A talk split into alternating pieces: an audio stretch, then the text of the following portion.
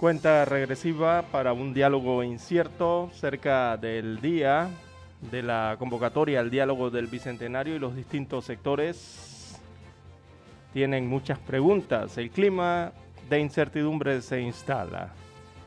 Así que los gremios reclaman que economía, economía siga abierta. Y eso, bueno, cuando estamos a cinco días para que se convoque al que se denominará Diálogo por el Bicentenario, cerrando brechas.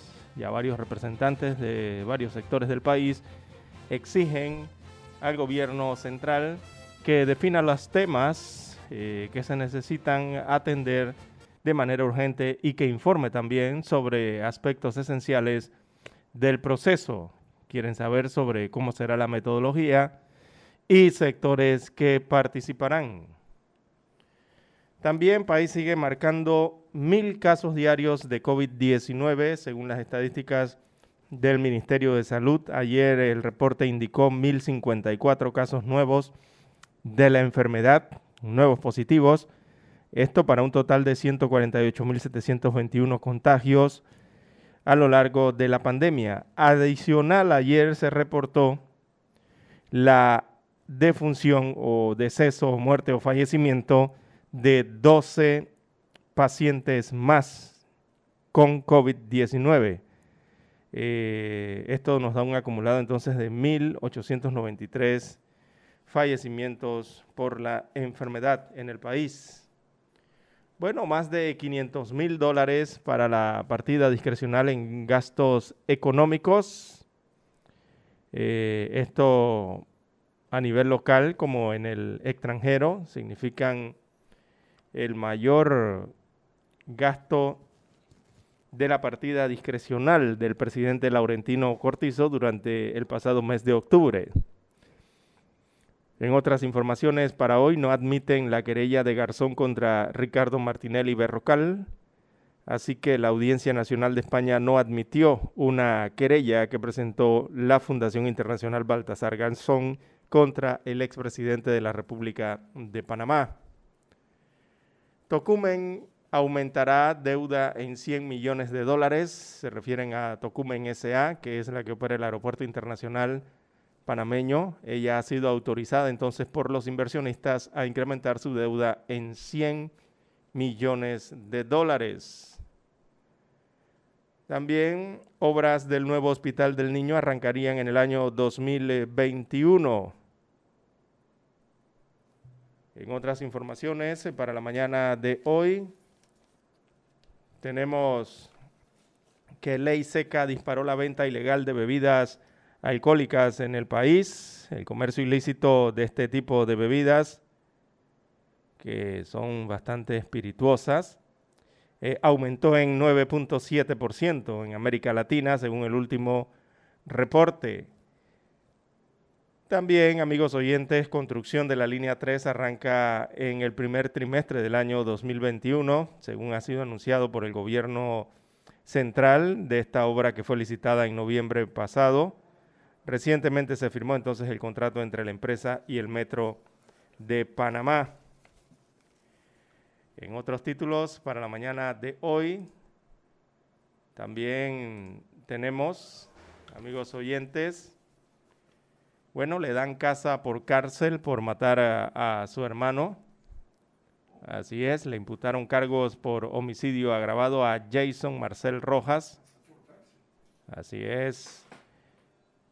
Eh, Jason Marcel Rojas eh, fue asesinado el 15 de noviembre en la barriada Los Andes de David, en la provincia de Chiriquí, en medio de una tradicional chupata Así que la Fiscalía dijo que por la connotación familiar del caso, esta medida sería la más adecuada.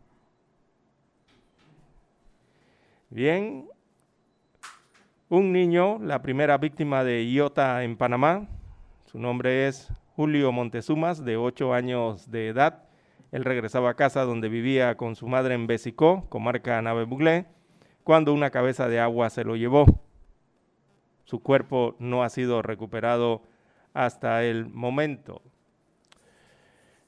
Bien, a nivel eh, internacional tenemos amigos oyentes. OMS decreta el fin del brote de ébola en el noreste de la República Democrática del Congo. También Estados Unidos retira cargos contra el ex ministro de Defensa mexicano.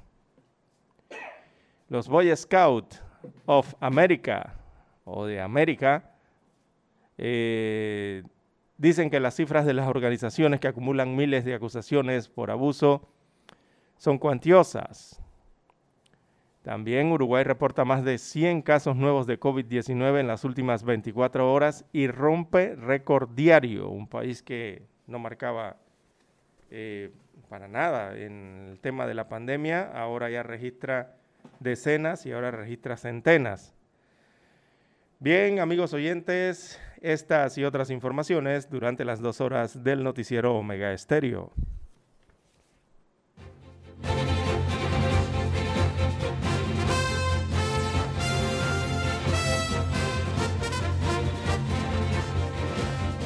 Omega Estéreo, cadena nacional. Omega Stereo tiene una nueva app. Descárgala en Play Store y App Store totalmente gratis. Escucha Omega Stereo las 24 horas donde estés con nuestra nueva app.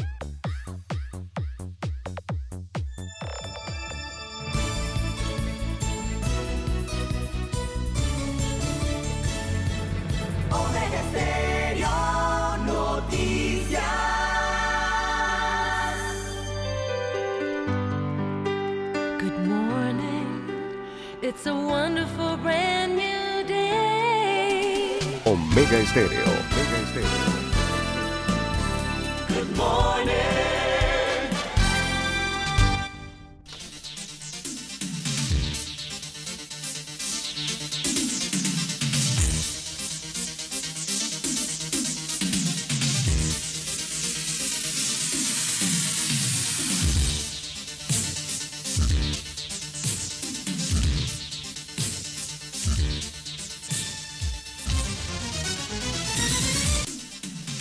Bien amigos y amigas, muy buenos días. Hoy es miércoles 18 de noviembre del año 2020. En el tablero de controles está Daniel Araúz Pinto.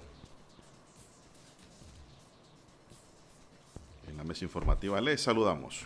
César Lara. Y Juan de Dios Hernández Sanjur para presentarles las noticias, los comentarios y los análisis de lo que pasa en Panamá y el mundo en dos horas de información. Como todos los días, empezamos esta jornada con fe y devoción, agradeciendo a Dios Todopoderoso.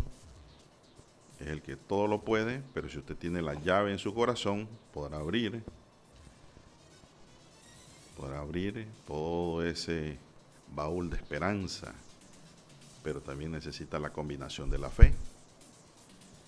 Pedimos para todos salud, divino tesoro seguridad y protección, sabiduría y mucha fe para todos. Créanmelo, lo estoy pidiendo de corazón, pero de verdad de corazón, ¿ah? Para todos nuestros queridos oyentes, que Dios pues siempre los tenga bien resguardados.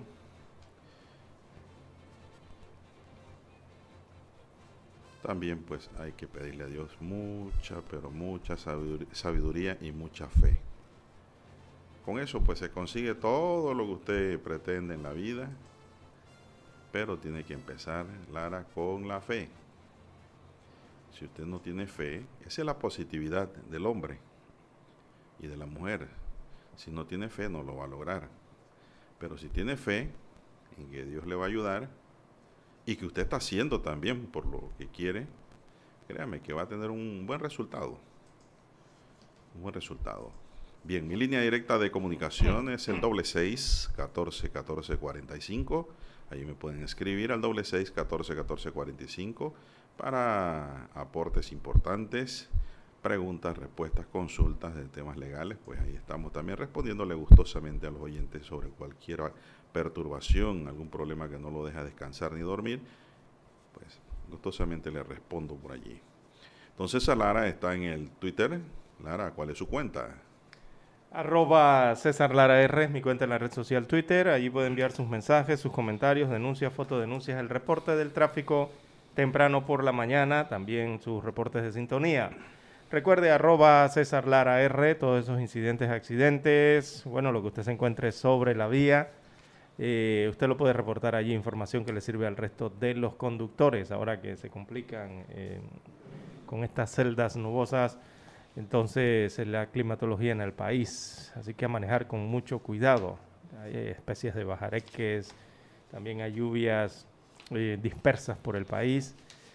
Así que usted tome las debidas precauciones. Buenos días, don Juan de Dios, a usted, Daniel, todos ustedes, amigos oyentes a nivel de la República de Panamá, el occidente, el oriente que nos escucha, también los que están fuera de fronteras, en la magia del ciberespacio, ¿verdad? A través de los diferentes dispositivos móviles, computadoras, que nos sintonizan a través de las plataformas eh, de Omega Estéreo y también a través eh, de eh, omegaestereo.com. También tenemos apps. Usted puede bajar el app de Omega Stereo a su celular, a su móvil, computadora y usted puede escuchar la estación de forma directa. También nos puede escuchar posteriormente. Hay diversos podcasts en diversas plataformas eh, en las cuales también usted escucha Omega Estéreo. Canal 856 de Cable Onda, los que están aquí en la República de Panamá y quieren escuchar eh, a través del sistema de cable local, Cable Onda, eh, nuestra estación estamos en el 856, así que usted agarra su control, marca 856 y tiene Omega Estéreo en el televisor de su residencia. ¿Cómo amanece para hoy, don Juan de Dios? Muy bien, gracias. 18 de Muy noviembre, bien, muy bien. Así es. Miércoles. Miércolitos. Así es. Si va a comprar su los chances, su lotería, hágalo con cuidado, ¿ah? Ya juega los miércoles. Sí, a las 3 de la tarde. Cambiaron el horario. También, sí, pero digo, si lo va a comprar, hay gente que no está jugando, que se dio cuenta que no necesita la lotería para vivir, al contrario, ahorró Así es. durante el tiempo que estuvo paralizado todo, pero siempre hay alguien por ahí que compra y hágalo con cuidado. ¿ah? Acuérdense que esos chances y billetes los está manoseando todo mundo, distancia, y cuando le dan eso, póngalo a un lado, no lo esté manoseando y no lo cargue allí, visible, póngalo en un lugar seguro Lávese las manos apenas suelta esos chances y billetes que ha comprado. Con agua y jabón, verá bastante. Y déjelo ahí quieto y escuche su lotería. Y si jugó, agárrelo con cuidadito y lo lleva a la lotería y lleve su gel alcoholado. Cuando entrega, lo, busca su bolsita. Cuando entrega el billete que ganó, use gel inmediatamente. Clara. Luego que se lo cambien, guarde su platita y se vuelve a poner gel en la mano o alcohol. Y si hay un lavamanos cerca con agua y jabón, mejor. Agua y jabón es mejor. Bueno, esto es en el supuesto de que usted compra y gane. Y si pierde, bueno, vote eso. Ni lo voltee a mirar. ¿Te juega lotería, Lara? No, no, no. Eh, o eventualmente a veces. ¿no? Ocasionalmente. Y ese, y ese ocasionalmente es como de dos en dos meses. Cada vez que juega, gana. Porque así es el diablo. Le ayuda al que no, al que no juega para llamarlo y atraerlo. ¿Será? ¿Cómo no? Escucha una historia del primer jugador de casino. Siempre el que juega por primera vez en un casino gana, Lara. ¿Por qué? Porque el diablo es puerco. Para enviciarlo. De allí en adelante vienen los problemas. Pero la primera vez que juegue alguien en un casino gana. ¿Cuánto se gana? No sé. Pero gana. Porque así es. Así que usted ocasionalmente le da su tablazo a la lotería. Usted- es que usted es un hombre inteligente. Usted sabe jugar. Usted sabe que todos los días no se puede ganar. Claro que no. Pero hay gente que piensa que sí, y que sí, y, y que va a recuperar, y que va a hacer, y va a hacer. Y se juega hasta los chavos de la comida, que es lo último. Y hasta los niños se pueden quedar sin comida, porque el papá o la mamá decidió jugársela, pues. Con 99%, 99.9% con probabilidades de perder, Lara. ¿Verdad? Porque de 99.9 uno gana. Así que no es necesario tampoco jugar lotería para vivir. Ya quedó probado, quedó demostrado. Son las 5.51 minutos, don Dani. Vamos a hacer el primer alto para escuchar los siguientes mensajes. Para anunciarse en Omega Estéreo, marque el 269-2237. Con mucho gusto le brindaremos una atención profesional y personalizada. Su publicidad en Omega Estéreo. La escucharán de costa a costa y frontera a frontera. Contáctenos 269-2237. Gracias. En centrales telefónicas, la casa del teléfono es tu mejor opción. Te asesoramos y ofrecemos buena atención. Con años de experiencia trabajando para ti. La casa del teléfono, ubicados en Via Brasil y Vista Hermosa. La casa del teléfono, líder en telecomunicaciones. La casa del teléfono, distribuidores de Panasonic. Ven a visitarnos.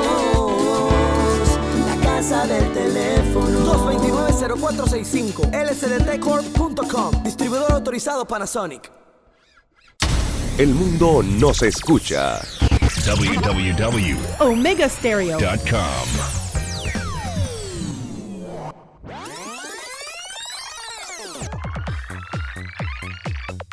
Omega Stereo tiene una nueva app. Descárgala en Play Store y App Store totalmente gratis. Escucha Omega Stereo las 24 horas donde estés con nuestra aplicación 100% renovada.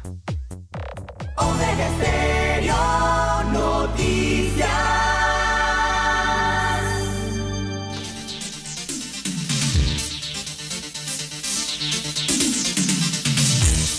Bueno, avanzamos. ¿Qué hora tenemos ya, don César, ahí en su reloj? 5.53 minutos de la mañana en todo el territorio nacional.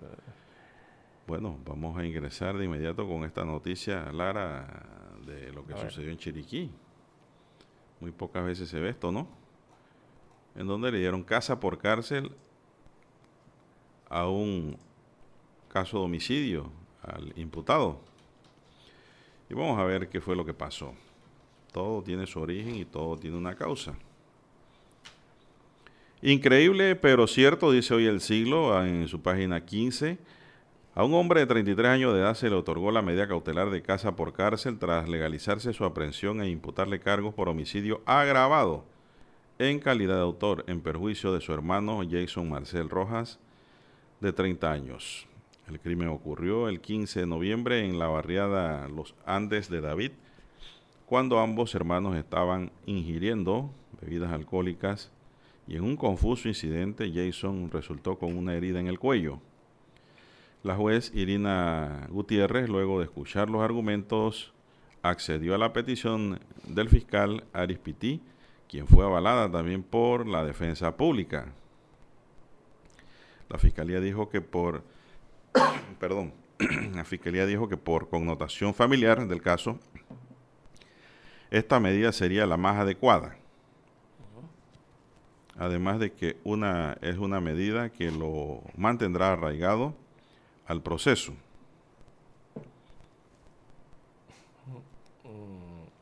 Pero él es el imputado. Sí, mire.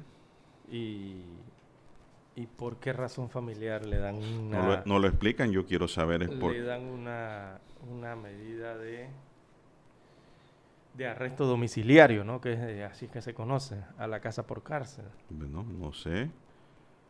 Esta medida el periódico no me lo dice, pero nada más que dice que por ¿Por qué la jueza tomó esa decisión? por razones familiares. Ajá. Bueno, no, no lo tiene el periódico. Esa es la parte interesante de la noticia, pero no lo tiene. La fiscalía dijo que por la connotación familiar del caso, o sea, la fiscal pidió, el fiscal que siempre Lara pide condena y reja para el imputado en esta vuelta, pidió en el caso una medida de casa por cárcel. Esta medida sería la más adecuada. Y también eh, la defensa pública la avaló, pero la defensa sí la va a avalar siempre si es el que está interesado ¿no? en representar a su imputado. ¿Será que cómo estará la cárcel? ¿En qué lugar fue? En Chiriquí. Bueno, vamos a ver. Si la cárcel está llena o tiene algún problema el sistema penitenciario en, en ese lugar, Bueno, por eso. yo no sé, yo entendería por allí que por eso lo manda a su casa. Sí, pero, no sabemos eh, cómo está el sistema eso- penitenciario. Ese es un supuesto, Sí, no porque sabemos. no lo, no sabemos de verdad por qué. Exacto. La jugadora, luego de examinar la solicitud presentada, dispuso aplicar retención domiciliaria como una medida restrictiva de la libertad a fin de salvaguardar, la investigación. Saldaña resultó con una herida en el cuello, producto de una herida con una botella de vidrio al momento en que se encontraba en la cocina de la residencia de sus padres. Familiares contaron que los hermanos eran tranquilos, se llevaban bien y no tenían problema. Ambos vivían con sus padres. Al menos Lara que haya sido un accidente. Y hay la duda, ¿no? De que si fue intencional o accidental. Entonces, habría que ver ahí los argumentos razonados expuestos por la Fiscalía, que por lo general siempre pide pena máxima y sanción y medida cautelar máxima. Aquí pues la historia cambia. Muchachos lo mandan a casa por cárcel, ahora bien, eso no quiere decir que quedó libre, ¿ah? Es por eso, ¿no? Sépanlo bien, que casa Sí, por cárcel claro. es duro también, ¿ah? Sí, pero es muy... No puede salir de la casa. Sí, es una lástima que no tengan los detalles de por qué se Sí, lo dieron los medios de comunicación o el juzgado no haya dado, dado los detalles. Pero uno, bueno, uno ha, ha de entender, no sé, uno comienza a Tiene que haber razones de peso. cuáles podrían ser las razones. Yo entendería que podría ser una si hay un problema en la cárcel o en el sistema penitenciario. Supongamos que no hay espacio, eh, no sé, el tema del COVID puede, no sé, eh, hay una problemática de un, un, un clúster dentro de la cárcel por ese tipo de medidas, o más bien porque no hay espacio, la cárcel No, no, no, esté no, llena. pero la periódico dice Lara por connotación familiar del caso. Exacto. O sea que por esa no es. Por el tema de que la cárcel esté llena o tenga algún problema el quiero sistema saber penitenciario. cuál es la connotación familiar del caso. Exactamente. ¿Será que eh, sus padres dependen de él? Para, no sé, Pero el problema es que es un imputado. todo es especulación ya, en lo que el- venga, porque el periódico no explicó. pero estamos hablando de un asesinato. bueno, pero no, no está la explicación Todavía de la, de Todavía la medida. Exacto. No se ha dado una- Generalmente no se ha dado una sentencia, pero estamos hablando de un posible, asesin- eh, un posible asesino. Un posiblemente. presunto, un presunto, Presunto, sí. como dice el otro, presunto y tenía el hacha en la mano. Exactamente. Entonces, cuando. Así dice el otro. Eh, entonces, una razón para que usted le digan, eh, o sea, eso lo tiene que explicar, ¿no? Que le digan que un, no sé, un asesino, un presunto asesino debe estar en su cárcel en vez de una cárcel porque en la cárcel no haya espacio, por ejemplo, estamos suponiendo, yo eso tampoco lo entendería. ¿Usted entendería eso? No porque- sé, no, eh, no, por- no, no me, no me atrevo a aterrizar en cuál causales Sí, ha sido porque porque no, sabe- no los han explicado. sería especular. ¿Y para qué especular?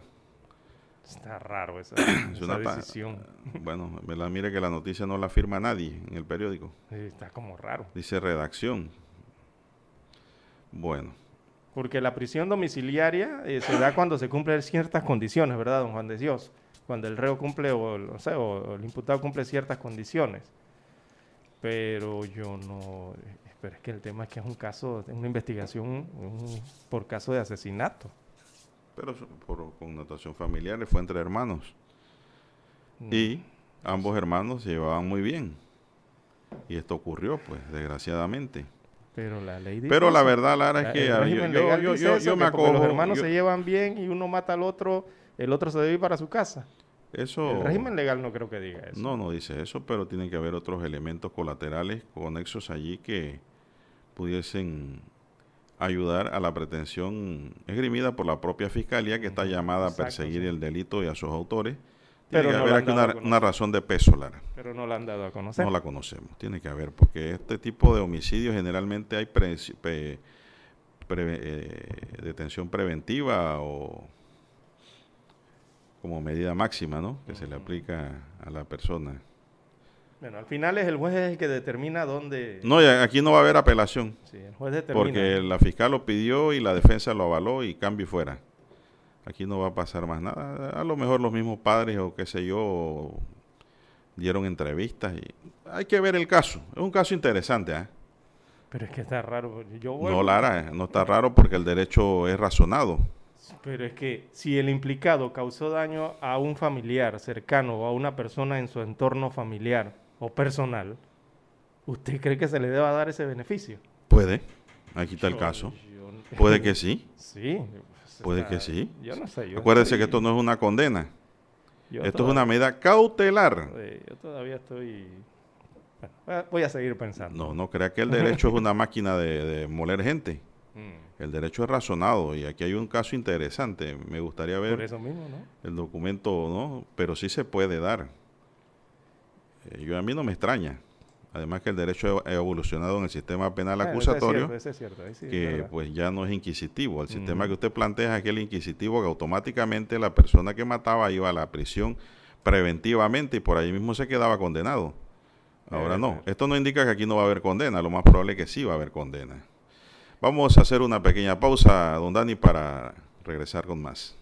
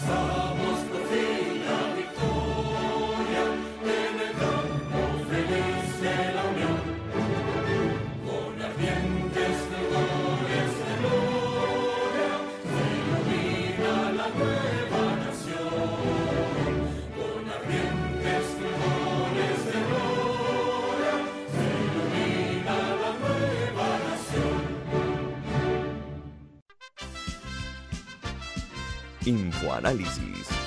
De lunes a viernes, de 7 y 30 a 8 y 30 de la mañana por los 107.3 FM de Omega Estéreo.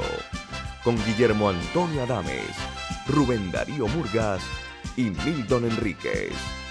Infoanálisis. El programa para gente inteligente como usted.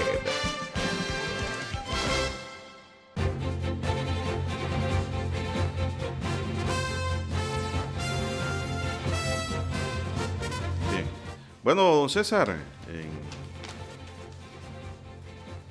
esto, usted sabe que hay una casa que están vendiendo, estoy viendo aquí en el periódico. ¿Usted la quiere comprar? No, porque yo no tengo, No le alcanza el cheche. yo no tengo visa. Eh, también. Una que abarque esa cantidad. No, por eso no. El problema no es la plata. Sino conseguir la, la Ah, residencia. usted se refiere a la otra, no la de crédito, sino no, la estoy de- hablando de una propiedad en Estados Unidos. No, usted se refiere a la visa para estar allá, Exacto. para viajar, de Así residente. es, así es. Es como quien dice. ¿para qué usted va a tener una mascota si no la puede sobar? No la puede pasear ni nada. Sobar, eh, También, acariciar, sí, jugar con ella. La mascota es para eso. Mm. Siempre y cuando no sea peligrosa, porque hay gente que tienen de mascota hasta serpientes en su casa y animales peligrosos. Eh, ¿Y dónde queda esa casita bonita que vi ahí en Bueno, una mire fotografía? usted. Ese ranchito bonito. No, es una casa muy bonita. Se parece a las que salían. ¿Usted se acuerda en esa serie de que Benson? Ah, sí. Igualita. Sí, sí, sí. Muy bonita. Una casa muy bonita, la de Mariano, allá en Estados Unidos, hombre, qué bueno. El En- Salón de la Fama panameño, el miembro del Salón de la Fama, aquí falta una palabra, ¿eh? Porque dice el Salón de la Fama panameño, no es así. El miembro del Salón de la Fama panameño, Mariano Rivera, está vendiendo su casa en Wright, una ah, comunidad acomodada eh, o llamada así, en Westchester, Nueva York, por 3.9 millones de dólares. Mire usted, barata, ¿eh? 3.99 millones. Esta propiedad fue adquirida por Mariano y su esposa Clara en el 2006 por unos 5.7 millones. Mire, está vendiendo más barato que, Sí, debería costar más entonces. bueno, Si la adquirió en 5 millones pero eh, aquí, en aquel tiempo, pero en el 2006, la arregló, o sea, la- le dio su mantenimiento, la arregló, debería costar más hoy día. sí, porque lo- las propiedades tienden a subir. A aumentar de precio. Pero bueno, hay que ver cómo está el mercado en El mercado Unidos. creo que no está bueno. Y también hay que ver qué decisión el propietario tomó, si quiere salir de ella rápida o quién sabe, ¿no? Bueno, estoy leyendo aquí una nota del siglo que dice que según la agencia inmobiliaria a cargo del negocio, la pareja está vendiendo porque ya sus tres hijos han crecido y quieren aprovechar el repunte del mercado en Nueva York que se ha producido por la pandemia del COVID-19. No entiendo eso porque no es congruente. Usted compra pun- chi- 5.7 y luego vende a 3.99. O sea, está perdiendo. ¿Será, será que esa diferencia queda por el uso? Usted, hace, Eh, hace eso con un carro. Pero si Usted compra un ca- carro de agencia hoy día de- 25 mil dólares, digamos, Sí. barato. Y usted lo vende dentro de 5 años, ese carro usted lo puede vender ya en 15 mil, por ahí, aproximadamente. Porque ya eso quedó en el uso y hay devalúo. Según la descripción de los agentes, la fachada tiene aproximadamente 13 mil pies cuadrados y 9 habitaciones, 8 baños grandes, ventanales y una terraza en el segundo piso. Cuenta además con un vestíbulo de entrada, paredes con paneles y techos artesano- artesanados. Sí, la típica casa artesonados y una serie de déjeme terminar eh, Adelante. una serie de amplias salas de estar. Tiene dos comedores, un salón formal con una chimenea ornamentada y candelabros. También hay un bar deportivo. O sea, hay más cosas. Yo no voy a estar describiendo. Sí, que es bueno. un yo, no soy, yo, yo no soy el corredor de bien raíces. Estoy leyendo la noticia. La casa tiene otras cosas como lavandería y garajes, hasta para tres carros, Lara. A usted que le gusta tener más de dos carros. Yo, Rivera dice, ya Rivera lo- logró vender su casa frente al lago en Tampa, Florida, en diciembre pasado. Sí, esa era otra mansión. 3.2 millones cogió allá. Espectacular esa. ¿eh? Mariano se retiró de las grandes ligas en 2013, después de lanzar 19 temporadas para los Yankees de Nueva York. Bueno, ¿será que la casa es muy grande? Ya los hijos crecieron y se fueron y quedó él con la esposa. Esas cosas pueden es pasar. que si, si es la de Nueva York, esa mansión la ¿Usted, usted qué va a hacer construyeron con tantas habitaciones Esa, vacías? esa mansión la construyeron, es nueva, o sea, la construyeron desde cero y en un lugar que era un campo de golf. Eh, esa área, ¿no? Donde está en, en New York. Eh, y por eso costaba tanto, 7 millones de dólares. Esa mansión enorme y hermosa, ¿no? Como se ven así en las películas de cine, en las series de televisión. Estos grandes lugares hacia, hacia Vermont, hacia Maine, Nueva York, hermosas esas residencias. Pero es una casa así larga para tener hasta bisnietos. Exacto, para llenar esa casa, don Juan de Dios, hay que tener, no sé, vivir con todos sus hijos y los nietos. es muy grande. Y adicional, Ocho habitaciones. y adicional, siendo una mansión en el lugar donde está ubicada, eh, me imagino que el mantenimiento es bien costoso, don Juan de Dios. También. Exacto. Mantener esa casita como se ve, eh, le debe costar mucho dinero a la familia Rivera. Claro. Bueno, es una residencia muy espectacular, es la palabra que le cabe a esto, pero entonces la está vendiendo prácticamente rematando en 3 millones de dólares. Eh, es un- esto es como un 4 baratillo. millones, 4 millones. Casi 4 millones, casi un baratillo al 50%, diría yo. La está rematando prácticamente, ¿no?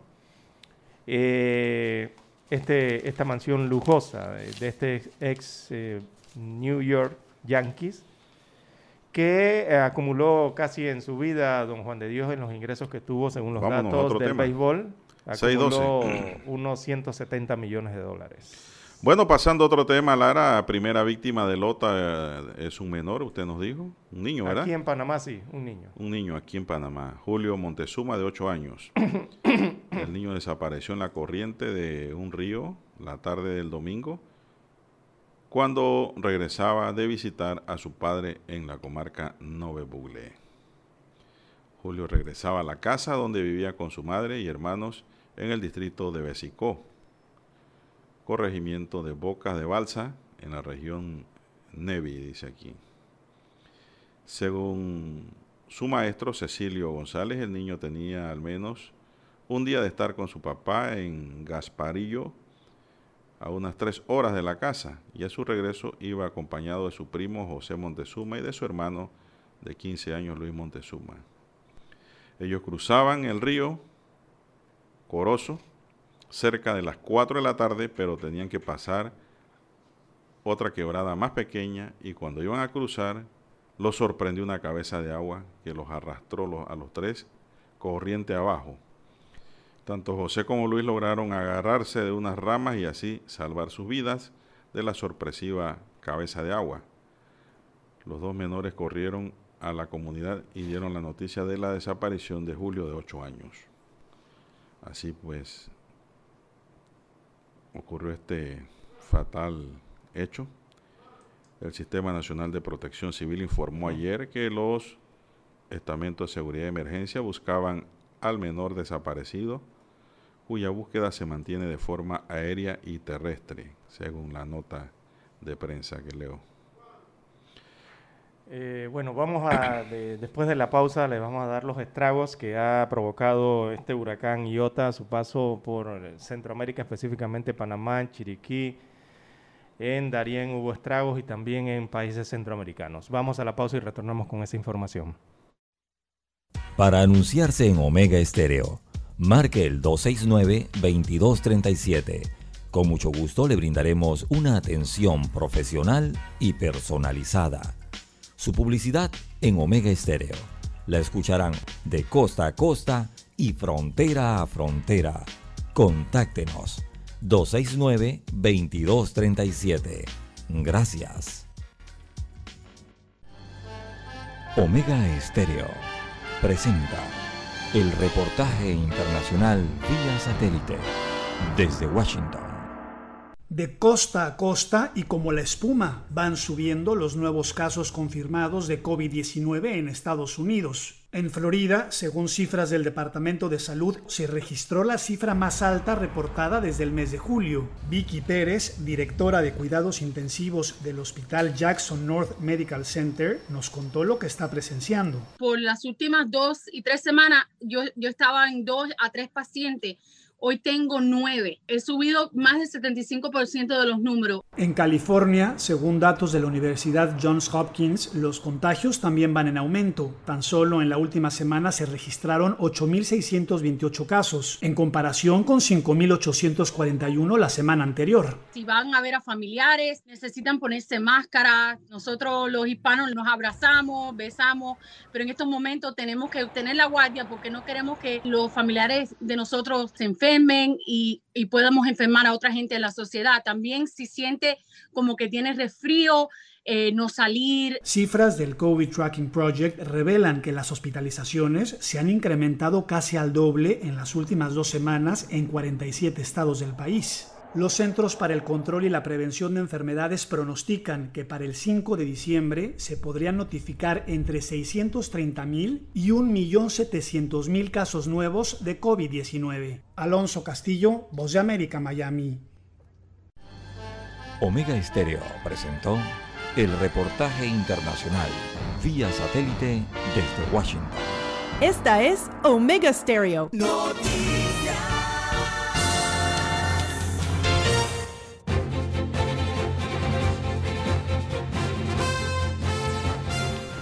Bueno, seguimos, 6, 16 minutos, don César, díganos pues. Bien, don Juan de Dios. eh, bueno, hubo estragos en Chiriquí, también en Darién, por causa del paso del huracán Iota en su momento cuando pasó por- como tormenta tropical, más bien frente a estas costas. ya con. perdón, ya ¿Quiere convertido, eucalipto? en- Aquí tengo ya convertido en huracán. Sí, ahora me da un poco. Ya convertido en huracán entonces para el occidente de frente a las costas occidentales de Panamá, allá más de 500 kilómetros, ¿no? En el Mar Caribe. Así que eh, se confirmó esta víctima fatal que usted ya acaba de detallar en la comarca de Nole-Duima, ahí en la comarca Navebulé, en la comunidad Nole-Duima, y una persona desaparecida que está en Soloy, también en el área comarcal por las inundaciones producidas debido a esos efectos colaterales. Así que eh, se informó entonces que hay 74 puntos críticos producto de estos, de estas inundaciones, 31 en la provincia de Chiriquí, 22 en la comarca Navebulé y 21 en la provincia de Veraguas. Además, en este momento eh, no hay, según se informó, ninguna persona en albergue, sin embargo, se disponían de unos 28 para atender la eventualidad que podría presentarse por el huracán Iota o sus remanentes, ¿verdad? Esas bandas nubosas que traen mucha lluvia. Eh, un puente se cayó, don Juan de Dios, se dio con, con un camión que estaba atravesándolo en ese momento. Y también en Darién se registraron otro tipo de inundaciones. En cuanto a Centroamérica, donde impactó directamente el huracán, en Nicaragua específicamente, eh, se ha reportado para la mañana de hoy entonces los primeros seis fallecidos producto del huracán Iota en Nicaragua. Eh, hablan de 63 mil evacuados en Nicaragua por esta, este fenómeno eh, climático, o por lo menos hasta la madrugada o la noche del martes. Eh, se registraban estas muertes en Carazo, también en Jinotega y en Cuilalí, esto en Nicaragua. Así que se comienzan a contabilizar, a cuantificar los daños y también, lamentablemente, las víctimas eh, mortales tras el paso del huracán Iota, que ahora en estos momentos, veamos aquí el satélite, eh, está a nivel de depresión tropical. Ya bajó de huracán a tormenta tropical y de tormenta tropical ahora se encuentra como una depresión eh, tropical que tiene 56 kilómetros por hora sus vientos, sí, ya es una, una depresión tropical y está ubicado exactamente eh, este sistema sobre la República de El Salvador. Ya atravesó Nicaragua, se encuentra sobre El Salvador, entonces esta depresión tropical y se espera que siga disminuyendo entonces su intensidad, sus vientos para convertirse en un remanente y desaparecer en las aguas del Pacífico. Eh, en Nicaragua entonces son estas primeras víctimas las que se están contabilizando. Desde Honduras todavía no llega información. eh, están verificando la situación en sus diferentes localidades. eh, y es lo que se tiene hasta el momento entonces en cuanto a Iota, que sí ha causado grandes destrozos y el impacto en una forma convertido como huracán en Nicaragua y el otro impacto que tuvo como tormenta eh, antes de convertirse en huracán. Y esa tormenta o esa depresión eh, impactó seriamente a Colombia, don Juan de Dios. Eh, seria- eh, el impacto sobre Colombia ha sido, eh, en infraestructura ha sido mayor en cuanto a lo que se ha conocido, ha, ha ocurrido en Nicaragua, en Honduras o El Salvador, o el resto de los otros países centroamericanos, como Costa Rica o Panamá, en cuanto al IOTA. Eh, ya conocemos lo que ocurrió en Cartagena, lo dramático que ocurrió allá con las lluvias, que tuvieron que declarar eh, el estado allá rápidamente de emergencia eh, para Cartagena de Indias, esta provincia cultural y turística, y a su paso también por las islas de San Andrés y Providencia, recordemos que ese es territorio colombiano también, en el Caribe, Eh, también dejó grandes destrozos, árboles caídos, tejados, techos arrancados, postes de electricidad tendidos en el suelo, eh, ríos desbordados y peligrosos, es lo que ha pasado entre Colombia y también parte de Nicaragua, ¿no? básicamente lo que se informa entonces hasta el momento de lo que se ha recolectado en información respecto al paso del huracán Iota. Están contabilizando daños y también eh, contabilizando las víctimas que dejaría entonces tras su paso este sistema, ¿verdad? Eh, que pasó como depresión, tormenta, huracán y ahora regresa nuevamente, regresó a tormenta y está como depresión sobre la República de Nicaragua y espera que eh, entonces pierda intensidad y se desvanezca. Así que parte entonces lo que ha ocurrido con Iota en su trayecto, en su ruta por el Caribe y Centroamérica. Lo que sí, don Juan de Dios, es que parece que las comunidades en los diversos países se prepararon muy bien para este impacto. En Nicaragua eh, vemos que evacuaron, sabían por dónde iba a entrar el huracán, sabían el cono por dónde iba, y el gobierno nicaragüense logró evacuar a muchas personas, ¿verdad?, de las localidades. Otras lograron reforzar sus residencias y viviendas para eh, contener el impacto que venía con ese huracán. Igualmente ocurrió en Honduras, incluso hasta El Salvador se preparó en ese sentido, producto de las aguas que le podían caer, la lluvia no intensa, eh, como se encuentra en este momento sobre la República Centroamericana. Eh, me parece que Colombia sí no se preparó muy bien, don Juan de Dios. ¿No? En Colombia sí como que lo sorprendió. No esperaban. No esperaban que la intensidad fuera de esa forma, aunque sí están acostumbrados ya a ver el paso de estas tormentas eh, lo ocurrido en Cartagena eh, como que lo sorprendió completamente. ¿ah?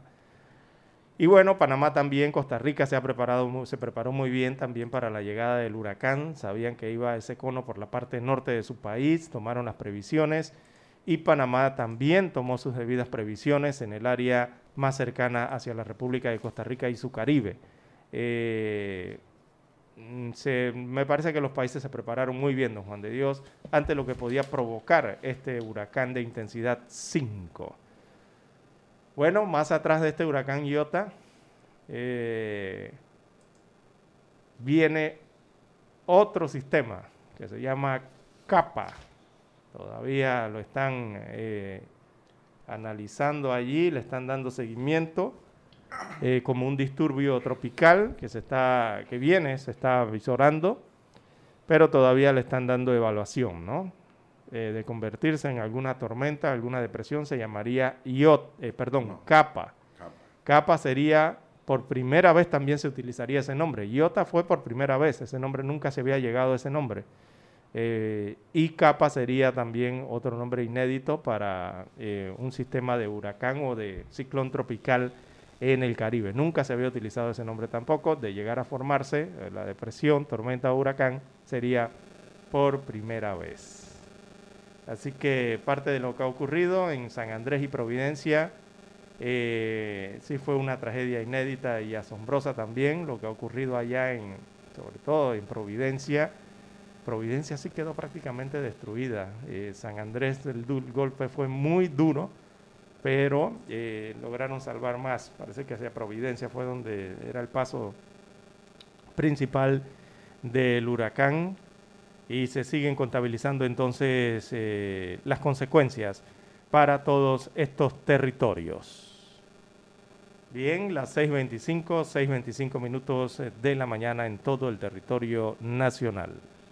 Bueno, Lara, aquí pregunta un oyente de dónde sale el nombre de los huracanes. Eh, hay un listado, los, nombres de los huracanes se conocen con años de anticipación, por lo menos un año de anticipación.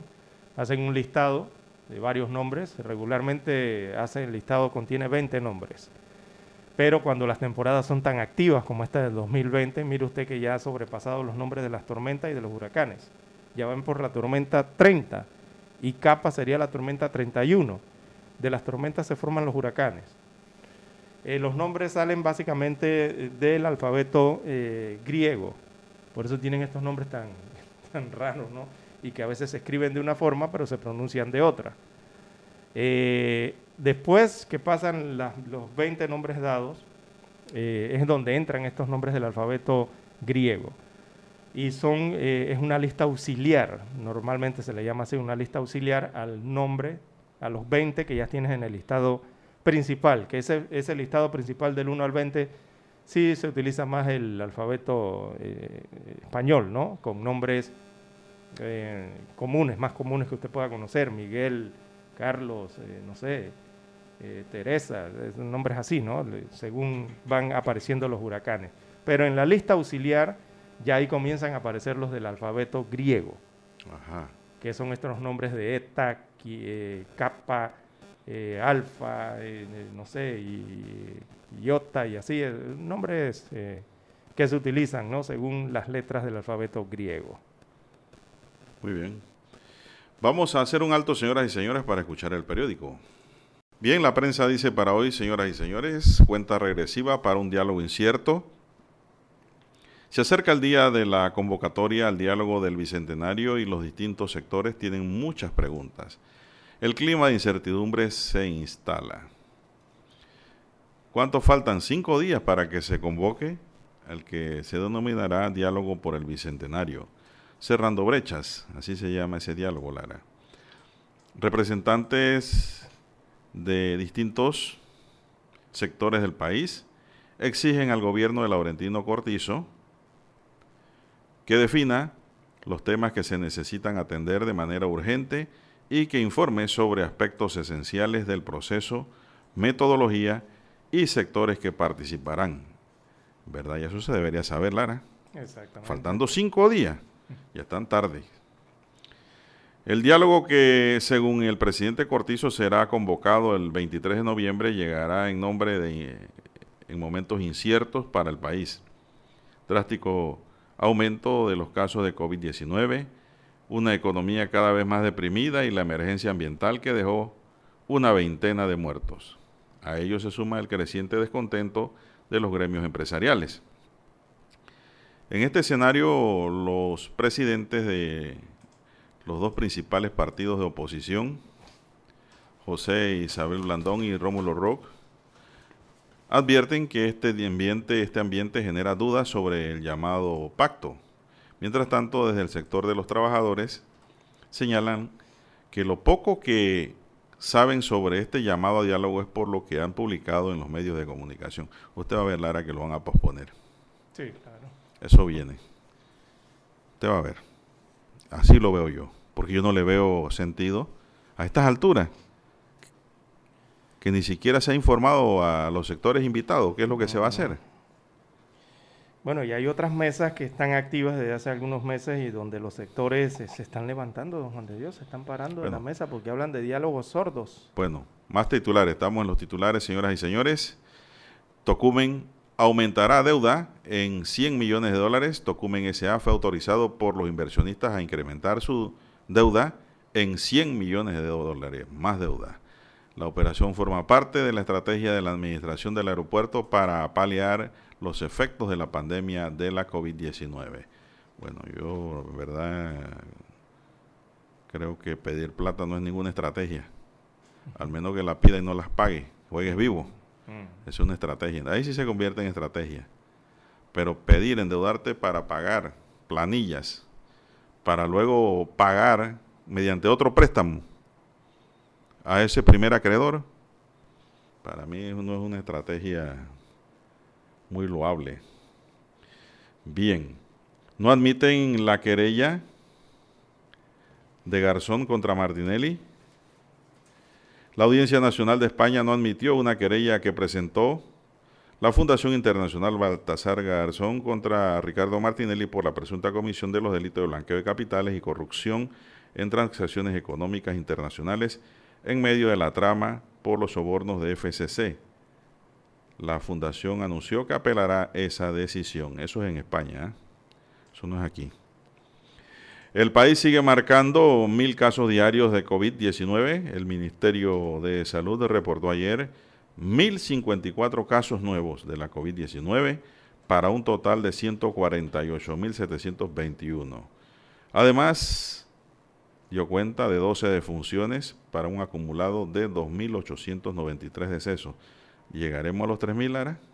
Pueda, yo, yo ruego a Dios que no. Eh, eh, ¿Se refiere a los fallecimientos en el país? Sí. No, sí, en diciembre, don Juan de Dios, en diciembre, uf, y más de eso.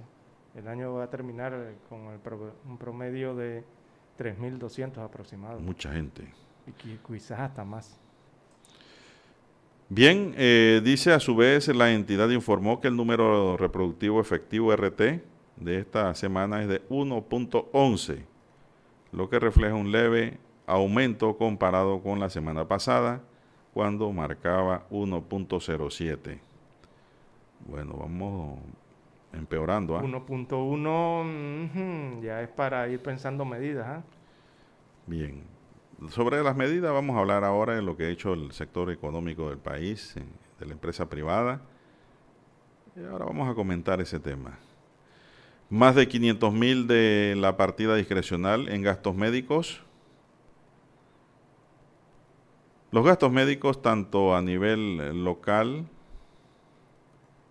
como en el extranjero, significaron el mayor gasto de la partida discrecional del presidente Laurentino Cortizo durante octubre pasado. En ese rubro se gastaron 511.500 dólares en total. Así tenemos que las inversiones en la partida discrecional fue de 732.268 dólares. Le queda un poquito todavía ahí ¿ah? por consumir. Pero a mí lo que más me duele aquí es que no hubo plata para ayudar al médico que perdió la vida luchando contra el COVID, Lara. Y hay una doctora actualmente también. Y pues por más esfuerzo que hicimos muchos panameños para ayudar al médico, no llegó de manera oportuna la ayuda presidencial. Todo terminó en excusas y en condolencias después por parte del gobierno hacia la familia de la Pintada, la familia Mendoza. Centroamérica dice aquí Honduras se prepara, soldados, así como policías y empleados municipales evacuaron ayer residentes de las zonas vulnerables en Tegucigalpa en medio de la llegada del huracán Iota, convertido en tormenta tropical tras azotar con fuertes lluvias y vientos Nicaragua, donde miles de personas quedaron incomunicadas sin agua ni luz ayer. Más titulares de la prensa, obras del nuevo Hospital del Niño arrancarían ahora en el 2021. En panorama, dice la prensa, Mides modifica ley que regula los albergues. En deportes, Joan y Saucedo, candidatos al Comité Olímpico. Y la página Vivir dice un concierto virtual para celebrar las fiestas patrias. Amigos y amigas, estos son los titulares de primera plana del diario La Prensa y pasamos ahora a detallar los titulares de la Estrella de Panamá. Bien, don Juan de Dios, el diario La Estrella de Panamá, la decana de la prensa nacional, titula para hoy, Ministerio de Salud aplicará la vacuna contra la COVID-19 a más del 70% de la población. El Ministerio de Salud informó que la vacuna contra la COVID-19 será gratuita y se aplicará a más del 70% de la población en el país y que comprará la que sea avalada por las autoridades internacionales como la Organización Mundial de la Salud y la Organización Panamericana de la Salud, que es la misma cosa.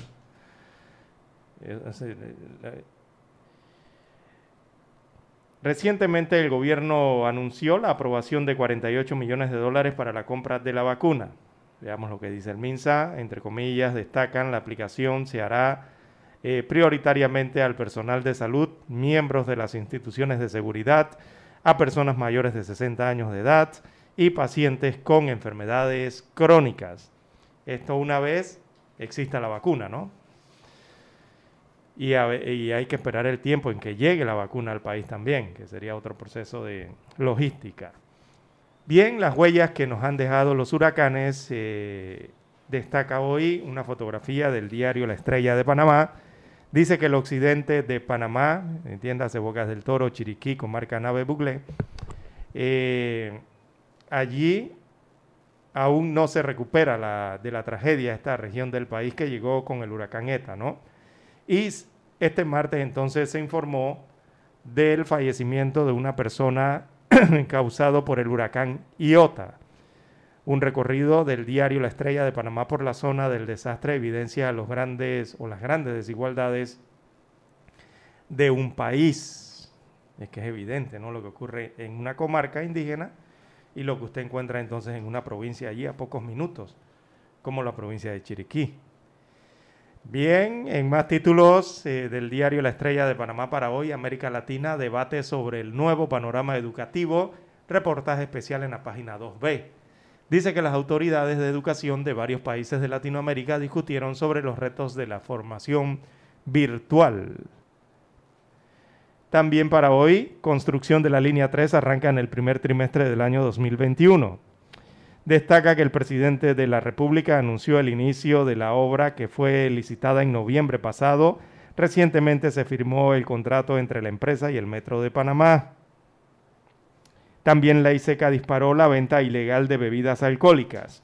Este es un informe latinoamericano, el que tiene hoy el diario La Estrella en la página 6A destaca que el comercio ilícito de bebidas alcohólicas espirituosas aumentó un 9.7% en América Latina durante la pandemia y se calcula que al cerrar el año 2020 se habrá comercializado fuera de la ley un volumen equivalente a 750 millones de botellas de un litro de bebidas alcohólicas espirituosas.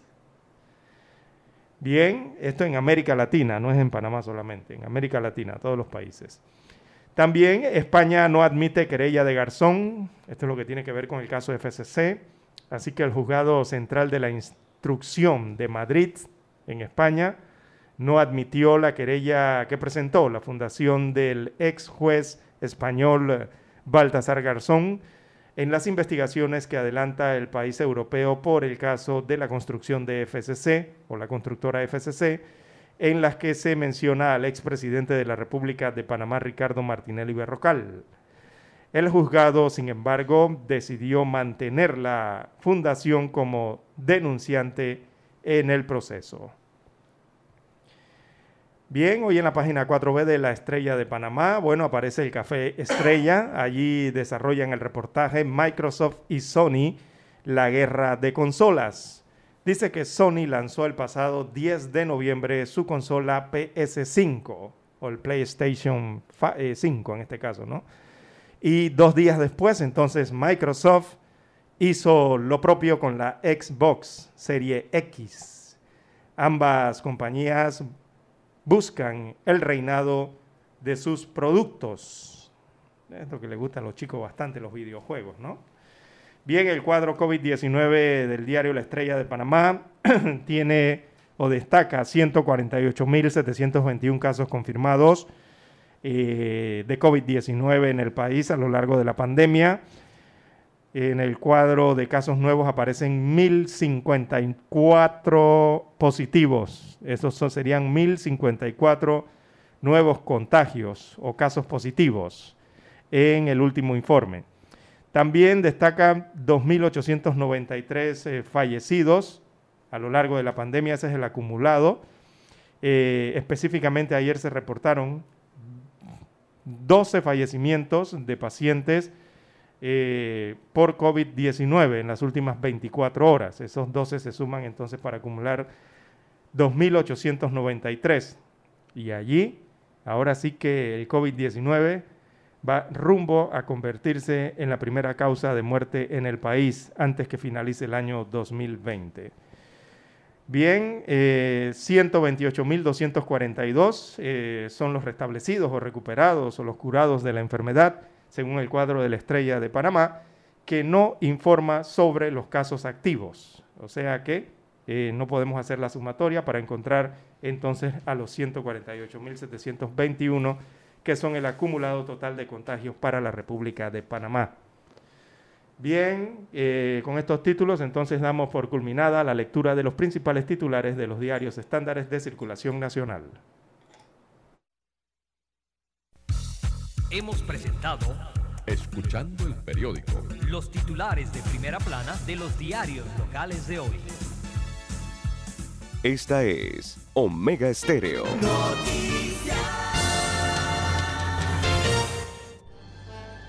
Omega Estéreo presenta el reportaje internacional vía satélite desde Washington. Aunque la reactivación de las actividades económicas muestre casi un retorno a la normalidad, la COVID-19 no se ha ido. Sin embargo, en las calles los bolivianos dejan cada vez más descuidadas las medidas de bioseguridad y el distanciamiento social recomendados para evitar la propagación de contagios. Ese criterio de cuidarnos todos, primero en casa, después donde salimos, en la comunidad, estamos en riesgo de tener un rebrote. El Hospital del Norte en el centro de Bolivia fue habilitado para recibir pacientes con COVID-19 y el director de este nosocomio, José Luis Hidalgo, explicó cómo se preparan en caso de una segunda ola de contagios. En nuestra situación, estos son los ventiladores que tenemos. Son nuevos, de la marca Ciare, italianos. Nos han entregado en, en septiembre, ¿no?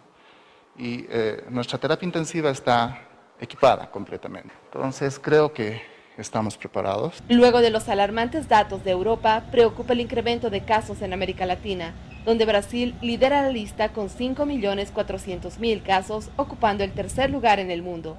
Argentina, con 1.100.000 contagios reportados, es el séptimo nivel global, seguido por Colombia. Fabiola Chambi, Voz de América, Cochabamba. Omega Estéreo presentó el reportaje internacional vía satélite desde Washington. Para anunciarse en Omega Estéreo, marque el 269-2237. Con mucho gusto le brindaremos una atención profesional y personalizada. Su publicidad en Omega Estéreo. La escucharán de costa a costa y frontera a frontera.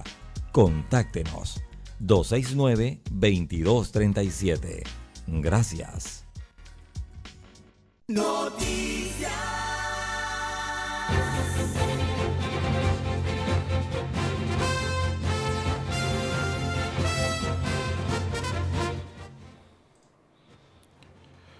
Bien, son las 6:46 minutos en su noticiero Megesterio, el primero con las últimas.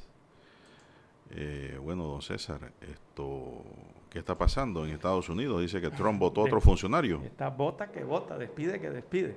Ya dice que...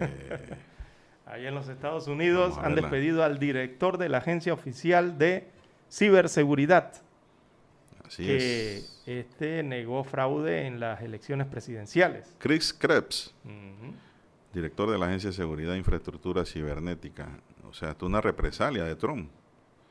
El presidente de los Estados Unidos, Donald Trump, anunció este martes el despido del más alto funcionario de seguridad electoral del país, que rechazó las denuncias del mandatario sobre un presunto fraude masivo en las recientes elecciones ganadas por el demócrata John Biden. Eh, la reciente declaración de Chris Krebs sobre la seguridad de las elecciones de 2020 fue inexacta, ya que hubo muchas cosas inapropiadas y fraudes, tuiteó Trump. Increíble. Por lo tanto, con efecto inmediato, Chris ha sido destituido como director de esta agencia. Esa agencia gubernamental se dedicó en los últimos días a negar las acusaciones de fraude electoral del presidente. No hay ninguna prueba de que algún sistema de votación haya eliminado, perdido o cambiado votos, ni haya sido pirateado, declaró la CISA en un comunicado firmado por otros agentes estadounidenses encargados de la seguridad de las elecciones. Bueno, también lo van a votar. ¿ah? Las elecciones Sí. del 3 de noviembre fueron las más seguras de la historia de Estados Unidos, añadieron los funcionarios. Eh, recordemos que este departamento de mm, ciberseguridad pertenece al Departamento de Seguridad Nacional, por sus siglas DHS, ¿no? En inglés. Eh, por eso está bajo la égida del Ejecutivo donde está Trump.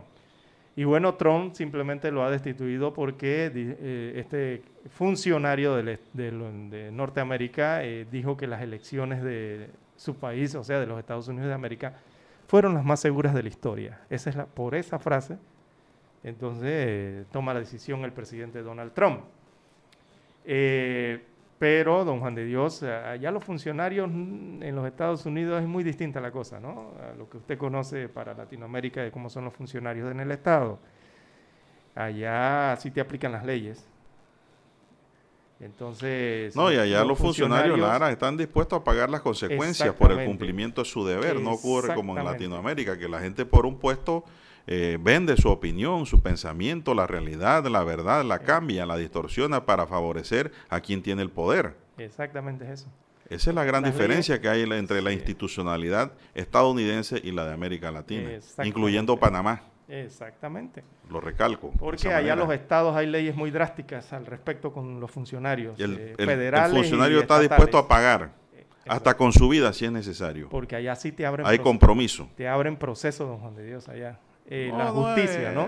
¿no? ¿no? hay que tenerle miedo a los procesos. No, pero si el funcionario actúa bien, por eso es que estos funcionarios, usted ha visto que muchos no, una destitución como esta. Muchos han dimitido por eso, porque prefieren mejor dejar el puesto antes que enfrentar después un, un caso frente a la justicia norteamericana. Allá son muy estrictos en esto, ¿no? En el sentido de que los funcionarios hacen lo que las leyes les indican, lo que las leyes le piden, ¿verdad? Dispuestos a perder la posición y que le viren la paila, como le, acaba de ocurrir a Cris. y le va a ocurrir lo más probable a los subalternos que certificaron lo que dijo su jefe. Eh, bueno, esto es lo que le ha ocurrido a Chris Krebs, ¿verdad? Eh, en esa declaración, recordemos aquí se la trajimos en Omega Stereo hace algunas semanas atrás, y ahora Trump toma esta decisión despidiendo al director de la Agencia de Seguridad, Infraestructura y Ciberseguridad. En su serie de tweets, el mandatario afirmó, lo único seguro en nuestras elecciones del 2020 fue que fueron prácticamente impenetrables eh, para, las potencias extranjeras. En eso la administración Trump se atribuye un gran mérito Así que esta decisión de Trump llega después, entonces, de que el comité que coordina la infraestructura electoral en Norteamérica, en este país norteamericano, sostuviera que las elecciones fueron las más seguras de la historia. Y este es el listado, entonces, se suma al listado de funcionarios destituidos recientemente por Trump, luego de la elección. Eh, Trump sigue sin reconocer el triunfo del presidente electo Joe Biden un hecho que atribuye sin pruebas, don Juan de Dios, a un fraude orquestado en su contra por los demócratas. Ese es el argumento del presidente eh, norteamericano en funciones, que esto es un fraude que se lo aplicaron los demócratas.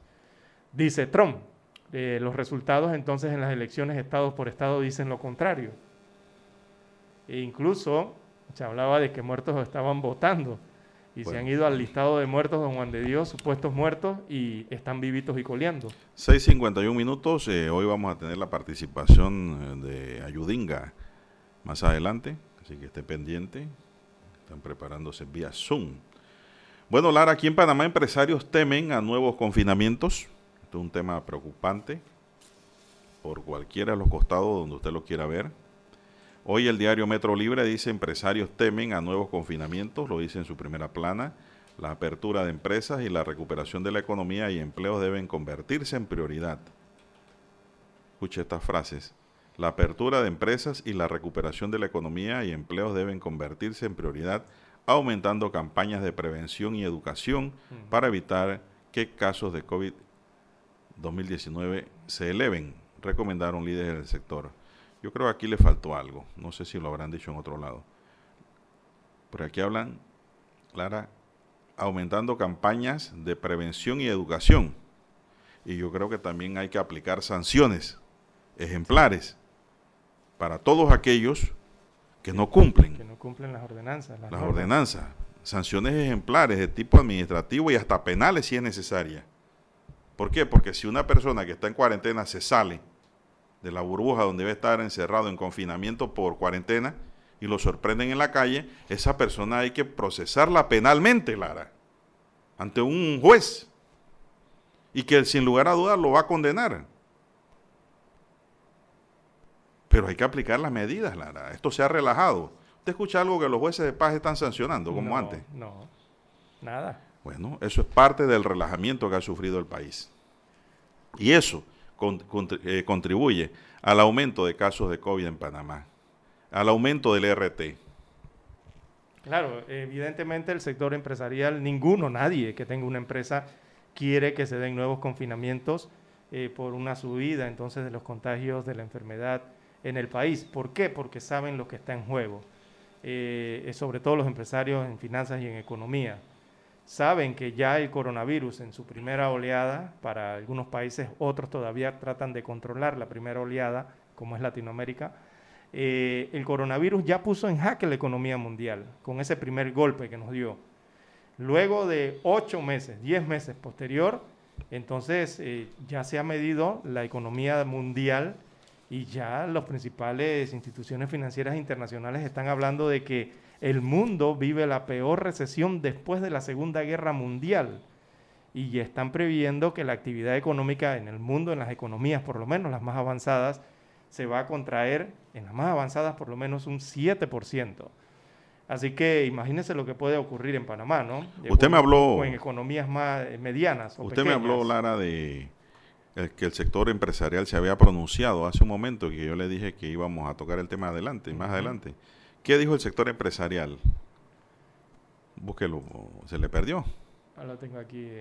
usted, me dijo, bueno, el sector empresarial amigos y amigas, esto se, levantado de una de las mesas. se levantó de la mesa eh, en donde estaban ubicados tratando el tema del coronavirus. ¿Por qué?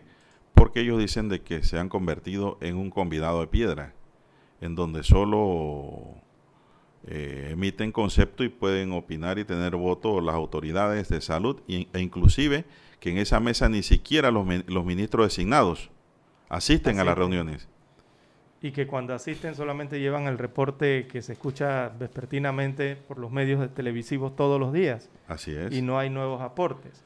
Habla el sector empresarial de que prácticamente es un diálogo de sordos. Totalmente. Y eso no va a llevar a nada y es más, ellos rechazan el confinamiento desde ya porque el gobierno ha venido anunciando nuevas medidas sin ni siquiera escuchar la parte productiva en Panamá que es la parte empresarial, las riquezas para el fisco y el progreso la genera, lo genera la empresa privada, eso es público y notorio. Pero pareciera ser como que eso no es importante, pareciera. ¿Qué dicen ellos? Que hay que aplicar lo que aquí dijimos eh, hace un momentito, Lara. Hay que fortalecer la prevención y la educación así como también yo creo que hay que fortalecer el régimen de sanciones para aquellos que incumplen con las medidas de bioseguridad establecidas. Y yo creo que este sector tiene que ser escuchado, Lara. Yo sé muy bien que el gobierno tiene ya todo calculado para mantener la planilla del gobierno con préstamos. Pareciera ser que no les interesa lo que genera eh, las ruedas del progreso a nivel de productividad y producción en nuestro país cuando eh, hablan de un futuro confinamiento y no toman medidas necesarias para parar ese problema, que es una realidad, ¿no? También el aumento de los casos de COVID y que van, van rasgando lo ya superado momentáneamente y que estamos cayendo en el círculo de retroceso con el tema del coronavirus que nos está afectando a todos. Y a mí me parece que el presidente va a tener que conversar con ellos porque forman parte de la vida nacional, Ara. Así mismo es, don Juan de Dios, porque volver a las cuarentenas, sea de forma sectorizada, provincial o una cuarentena nacional, eh, eso va a seguir aumentando la incertidumbre y, retrasa la reactivación. ¿De qué vale, Lara? del encadenamiento ¿no? que hay productivo en el país. ¿De qué sirve que todos los días me saquen un listado aterrador del aumento de casos, del RT y de, lo, de las muertes por COVID, bajo la amenaza de que vienen nuevas medidas de confinamiento y de cuarentena, pero no me dicen vamos a aplicar sanciones severamente, sin apadrinamiento de nadie. Vamos a fiscalizar. Vamos a fiscalizar mejor, vamos a sancionar a quien haya que sancionar. Porque esto no puede seguir. Tienen que arar parejo. Y tienen que respetar también al sector empresarial que está en la mesa, en donde se les dijo que iban a ir ministros y no delegados. A mí, en lo particular, Lara, los que vivimos de la empresa privada, de la labor privada, realmente a mí me preocupa. Y yo creo que un confinamiento igual siquiera el pasado ya el país no lo soportaría. Sí, evidente, una, una cuarentena es muy estricta. Así que eh, no sé qué pudiera pasar el aquí. desempleo que ya está por las nubes y podría disminuir evidentemente el ingreso, aún más el ingreso ¿no? de, de- de los hogares en el país. Eh, los empresarios, claro que ellos están midiendo la reactivación, eh, deben tener los indicadores, los índices, igual como los tiene el gobierno. Y eh, la preocupación cuando un sector empresarial sale con una preocupación como esta, evidentemente es porque se están mostrando señales, por lo menos en los números, preocupantes. Así es. Tienen que trabajar, pienso yo, o deben trabajar de manera integral. Educación, formación,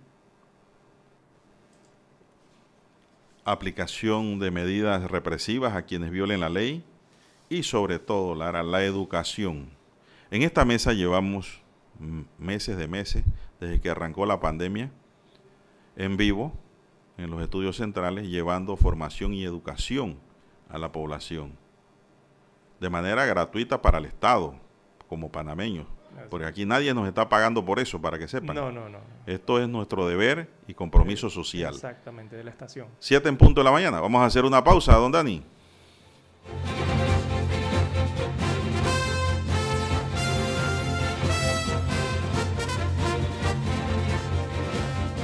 Esta es Omega Stereo.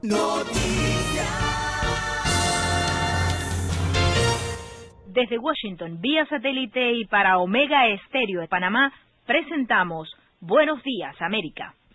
Buenos días, América. Vía satélite. Desde Washington.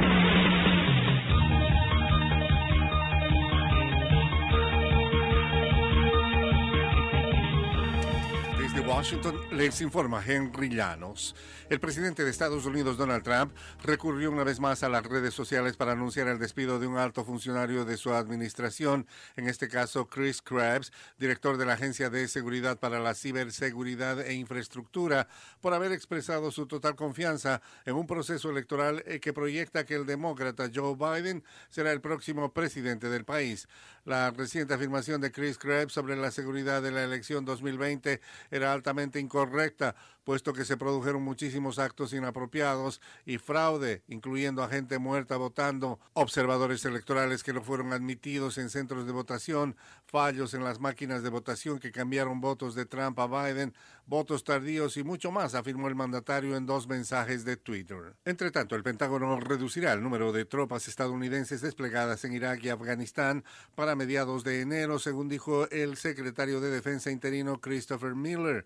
Para el 15 de enero de 2021, el tamaño de nuestra fuerza en Afganistán será de 2.500 soldados. El tamaño de nuestra fuerza en Irak también será de 2.500 para esa misma fecha, indicó Miller. El huracán Iota deja su paso por Nicaragua al menos cuatro muertos y decenas de municipios afectados. Desde Managua nos informa Daliana Ocaña. Mientras avanza en su proceso de debilitamiento, el huracán Iota, ahora convertido en tormenta tropical, deja tras su paso por Nicaragua al menos cuatro muertos, entre ellos dos menores de edad, varios municipios inundados, comunidades sin energía y la costa caribe norte totalmente incomunicada. La vicepresidenta y primera dama Rosario Murillo lamentó las muertes. Gracias a Dios hemos perdido vidas, de cuatro vidas valiosas solamente, pero una vida valiosa es una gran pérdida. Daliana Ocaña, Voz de América, Nicaragua. Corea del Sur registró su mayor incremento diario de casos de coronavirus en casi tres meses mientras se prepara para endurecer las medidas de distanciamiento social en el área metropolitana de Seúl. La Agencia de Control y Prevención de Enfermedades reportó 313 nuevos casos hoy miércoles, elevando el total nacional desde el inicio de la pandemia a 29.311 con 496 decesos.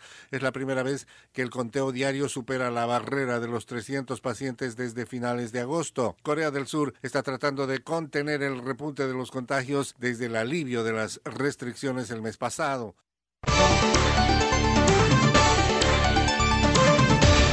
El Senado estadounidense bloqueó este martes la nominación de Judy Shelton a la Junta de la Reserva Federal. El Partido Republicano tiene una mayoría de 53-47 en el actual Senado, pero varios senadores estuvieron ausentes, incluidos dos que estaban en cuarentena debido a la exposición al COVID-19. Shelton, asesora de la campaña presidencial de 2016 de Donald Trump, que ha argumentado que la nación estaría mejor si regresara al patrón oro, en 2017 criticó el poder de la Fed sobre el dinero y los mercados. Otros nominados por Trump a la Fed que no fueron confirmados incluyen al ex candidato presidencial republicano Herman Cain, que posteriormente falleció de COVID-19. Desde Washington vía satélite y para Omega Estéreo de Panamá hemos presentado Buenos Días América. Buenos días, América. Vía satélite. Nosotros investigamos profundamente para informar mejor. Eso quiere decir que en cada corregimiento, como en todo el territorio nacional, nuestros oyentes conocen la verdad completa de lo que ocurre en Panamá y el mundo.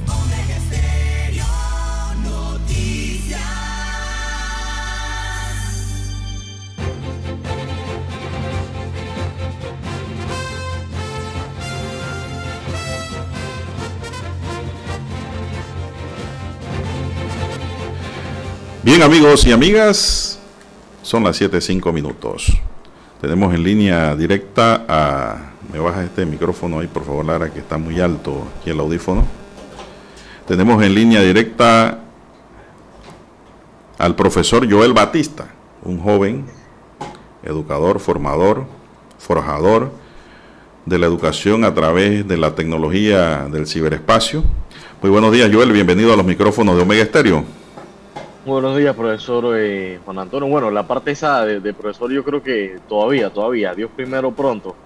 Todavía estamos, estamos terminando la universidad, que es lo importante. Bueno, sí, eh, ustedes de hecho lo son. Ustedes son emprendedores, ustedes son eh, jóvenes dedicados a la educación. En primera instancia me gustaría para arrancar en orden, Lara, esto está muy alto, por favor. Esto, ¿no estás oyendo el feedback? Estamos Eh, eh, es el yendo- otro, el otro control, por favor, sí.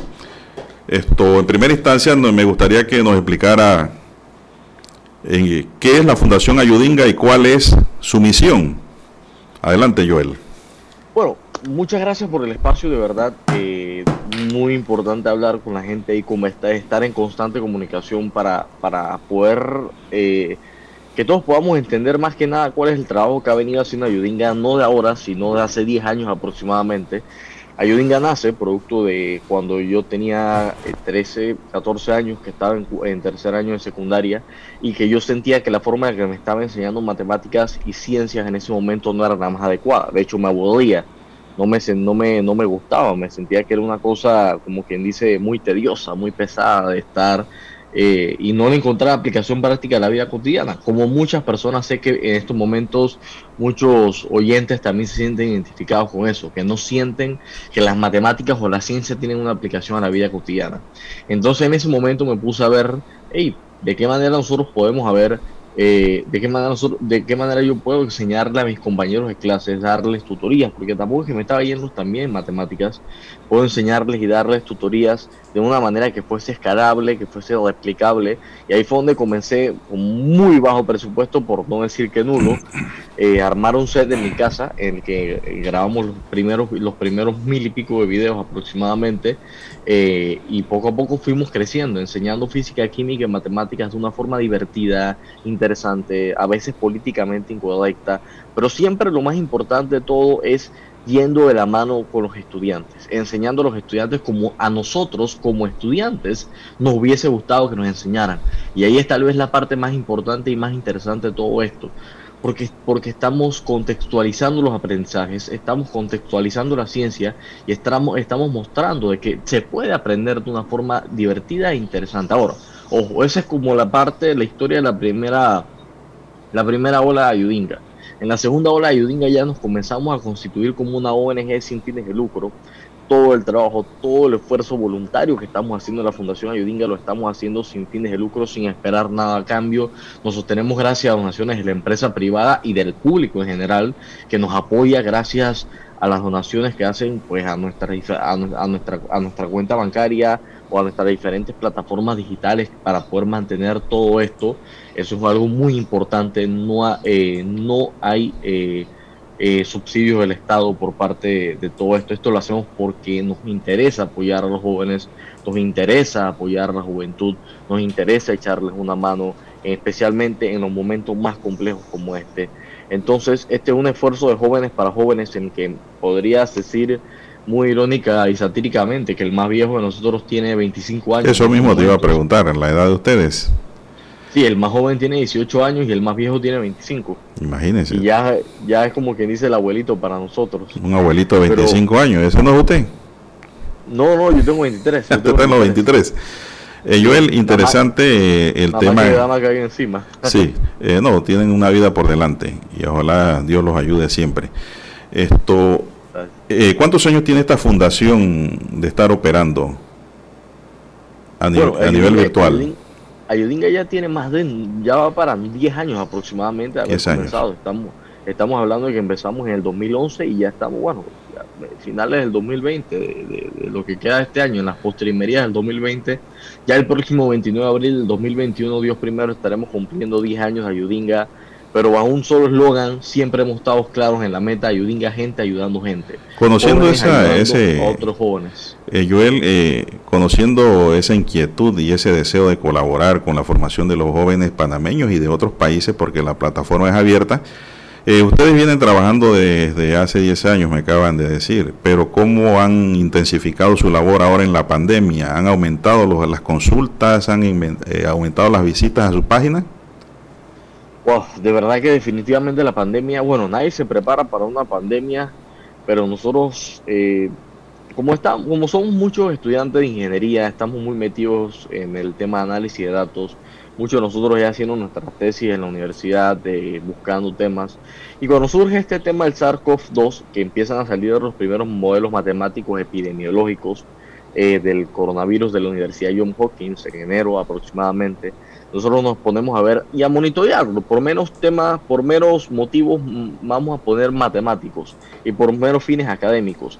Después comenzamos a ver el potencial pandémico que esto, pudiese, que esto pudiera llegar a tener y comenzamos a ver los primeros casos de países como China, países como España, países como Italia, que tuvieron que cerrar las escuelas. Y un día nos pusimos a hacer la siguiente pregunta. ¿Qué pasa cuando se va la luz en una, en, vamos a poner que se va la luz en los estudios Omega Estéreo en este preciso momento? Ese es un tema bien interesante. Se va la luz, pero la transmisión se tiene que mantener. ¿Cómo se mantiene? Se corta el fluido eléctrico en un lado, que es el fluido eléctrico tradicional, pero inmediatamente se tiene que prender un generador de emergencia, que va, él va a actuar durante, dura la emergencia.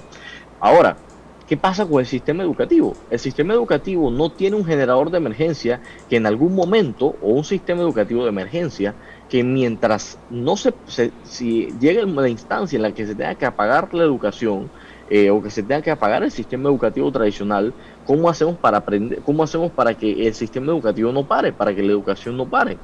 Porque eso es un derecho humano fundamental que no se le puede negar a nadie.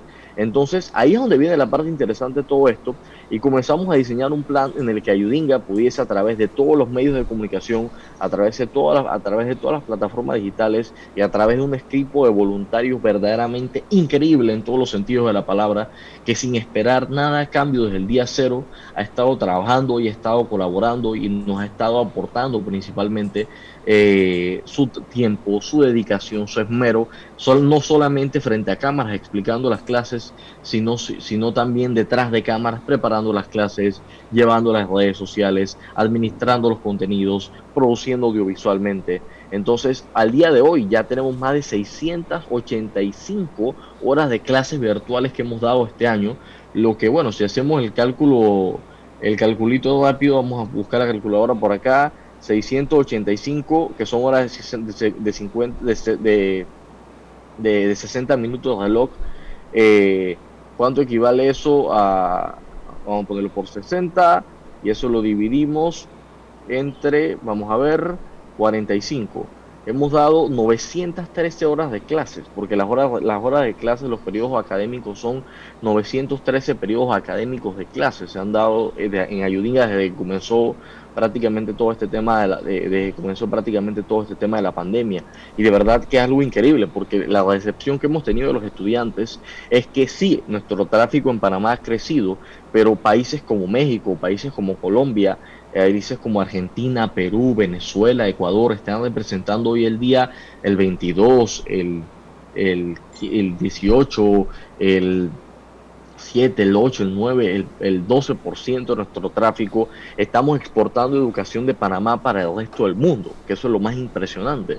Estamos convirtiendo a Panamá poco a poco un creado, un exportador de contenido educativo de, eh, de la más alta calidad, revisado con los más altos estándares para todo, para toda Iberoamérica. Y hemos podido llegar a casi más de 8 millones de estudiantes de toda la región durante este tiempo y hemos habilitado un bote en WhatsApp llamado COPRI, el Centro de Operaciones Personalizadas y Respuesta Integral de la Fundación Ayudinga, que en la fecha de hoy, a la fecha de corte, revisando las estadísticas anoche, como quien dice, ha atendido a más de 145 mil estudiantes de toda la región, un bot de inteligencia artificial, parte humana, parte eh, máquina, como quien dice, en la que los estudiantes nos hacen preguntas de los temas, nosotros se las respondemos, verificamos las, las tareas, las asignaciones que nosotros man- dejamos en las clases que son totalmente voluntarias para que los estudiantes las puedan hacer y de verdad que la recepción y el apoyo que hemos tenido por parte de los estudiantes ha sido increíble. La gente en la, en la calle pues nos comenta ahora que hemos vuelto a la nueva normalidad y hemos tenido la oportunidad de ver, hemos escuchado historias verdaderamente impresionantes de personas que incluso no tenían la obligación de entrar a una clase ayudinga por, eh, por- porque bueno, jamás ha sido una obligación, siempre ha sido clases totalmente voluntarias y opcionales, pero gente que entraba a las clases ayudinga solamente por el hecho de querer aprender, solamente por el hecho de querer mejorar sus, sus capacidades matemáticas, solamente por el hecho de perder el miedo a la ciencia. ¿Ustedes tienen que- algún componente o acuerdo formal con el Ministerio de Educación para asistirles? Eh, por el momento no, no tenemos ningún acuerdo formal. Ustedes trabajan independientemente. Exacto, todo es de forma independiente, de forma voluntaria y sin fines de lucro, sin esperar nada a cambio, que eso es tal vez lo más importante. Lo único en lo que nos ha aportado el Ministerio de Educación, eso sí lo tengo que recalcar, es con la alimentación durante un periodo de tiempo para los voluntarios. Ese periodo de tiempo ya pasó hace bastante tiempo y pues eh, con útiles de limpieza más que nada, eh, o sea, gel alcoholado para efectos prácticos. Eh, Pero fuera de eso, el Ministerio de Educación, eh, nosotros hemos estado apo- apoyando a, esto, porque al final esto no se trata de un Ministerio de Educación, de un gobierno, de un Estado, esto se trata de los pelados, de los muchachos que de verdad se lo merecen. Al final, deja, eh, qui- quitando las banderas eh, partidistas, quitando las banderas gubernamentales de- detrás, hay, hay jóvenes que de verdad se merecen que, que su educación no pare y no puede parar en ningún, en ningún solo momento. Y aquí estamos nosotros para echarles una Así mano. es. Es una labor- para apoyarles. Es una labor invaluable, una, una labor loable la que hacen ustedes. Ojalá en mis tiempos de estudiante hubiese existido una ayudinga, porque ni siquiera existía eh, la formación virtual, como está sucediendo hoy en día. Eh, ¿Cómo hacen las personas para entrar a Ayudinga, eh, Joel? Bueno, tenemos múltiples plata- plataformas. Una de las principales plataformas que tenemos es nuestro canal de YouTube, donde se agrupa todos los contenidos que vamos armando y que vamos creando. youtube.com slash ayudinga, barra ayudinga. O si no, a nuestra plataforma educativa online, que poco a poco vamos mejorando y vamos implementando gracias al apoyo de nuestros voluntarios del Departamento de Tecnología de la Fundación Ayudinga, ayudinga.org, ayudinga.org en la cual los- las personas pueden sin ningún problema acceder a todo este contenido libre y gratuito y sin esperar nada a cambio. Eso es tal vez la parte más importante, libre y gratuito y lo pueden utilizar en cualquier momento, ya sea docentes que quieran utilizarlo en sus clases como material de apoyo, de reforzamiento para los estudiantes, ya sea estudiantes que quieran reforzar y compartirlo con sus compañeros, pueden hacerlos porque somos la una, una de las únicas ONG en América Latina que utiliza una licencia de derecho de autor llamada Creative Commons Atribución 4.0, que quiere decir que lo único que puede, lo único que, que, le pedimos a la gente para que comparta nuestros contenidos y los utilice y los descargue y los envíe es que reconozca la autoridad de Yudinga. No pedimos nada a cambio, no esperamos nada a cambio. Esto lo hacemos por y para los muchachos que de verdad se lo merecen. a pesar de que no esperen nada a cambio, no esperan nada a cambio, Joel Batista, eh, sabemos que nada funciona sin el factor económico. Eh, usted me habló de que reciben eh, donaciones. Eh, ¿Dónde la gente o los empresarios, la gente que le interesa formar a la juventud, pueden ayudar a Yudinga para ayudarnos todos? Sí, este es un esfuerzo de la sociedad civil y de la empresa privada y de, la gente pública. Este es un esfuerzo, como quien dice, que viene desde las raíces de nuestro país, desde gente que nos dona 50 centavos, 25 centavos, hasta empresas que nos apoyan con interesantes sumas de dinero y hay dos formas que nos pueden apoyar directamente hoy en día. La primera es para todas las personas que quieran hacerlo de manera tecnológica y de manera con, tarjeta de crédito y todo lo demás. O sea, gracias a una startup panameña que se llama Cuanto, hemos habilitado una pasarela de pago en la cual las personas solamente tienen que entrar a cuanto.app.app barra ayudinga y ahí ellos la misma plataforma les va a preguntar cuánto quieres donar y pues Ahí colocan la cantidad, después colocan los datos bancarios y en menos de dos minutos, comprobado ya científicamente, como quien dice, eh, la gente puede hacer sus aportes, puede hacer sus donaciones que nos van a estar llegando de forma íntegra y directa a nosotros. Y también, pues la forma tradicional es a través de la cuenta bancaria de la Fundación Ayudinga, la 049999 85 66 226 eh, repito de nuevo, la cuenta es la 049999856622-6.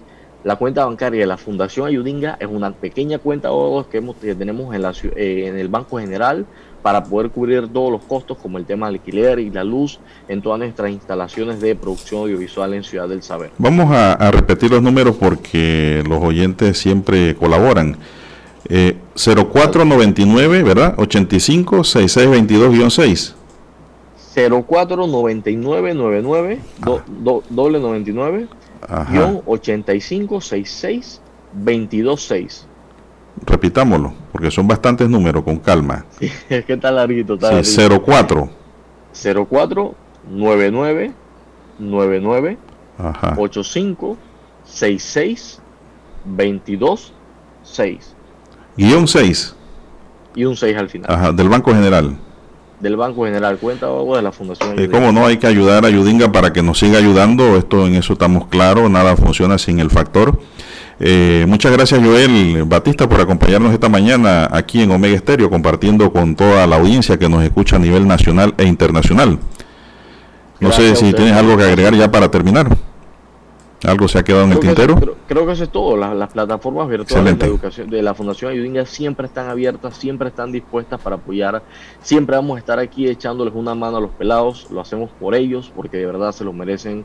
Este ha sido un año increíble, ha sido un año de retos en el cual todos hemos sido héroes, todos nos hemos puesto la, capa todo el mundo para sobrevivir a esta, a esta pandemia, pues por la que estamos atravesando en este preciso momento. Así que un mensaje de esperanza, un, un mensaje de fuerza, porque la educación es la llama y la esperanza que mantiene viva este país. Gracias. Que va a llevar a los más grandes estadios del conocimiento a nivel mundial. Bueno, gracias Joel por acompañarnos. Vamos a una pausa, Daniel, y regresamos. Esta es Omega Estéreo.